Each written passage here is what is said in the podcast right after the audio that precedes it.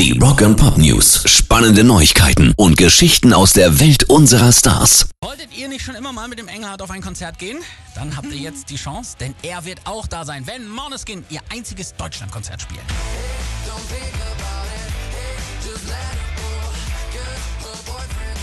Sonntag, 3. September, Expo Plaza, Hannover. Ich freue mich schon.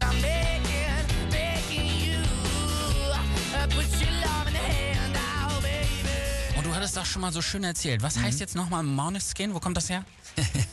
Bassistin Victoria Di Angelis ist halb Dänin ne? und das dänische Wort für Mondschein ist Måneskin. Die Jungs fanden das auch so toll, dass sie erstmal alle zusammen dann nach Dänemark gefahren sind, um eben das Land, aus dem ihr neuer Bandname gekommen ist, auch kennenzulernen. Geil, Mondschein. Chiaro di Luna. Wäre auch schön gewesen. Das heißt es auf Italienisch, ne? Habe ich gerade gegoogelt, genau. Aber ey, Måneskin, cooler Name. The gossip, drink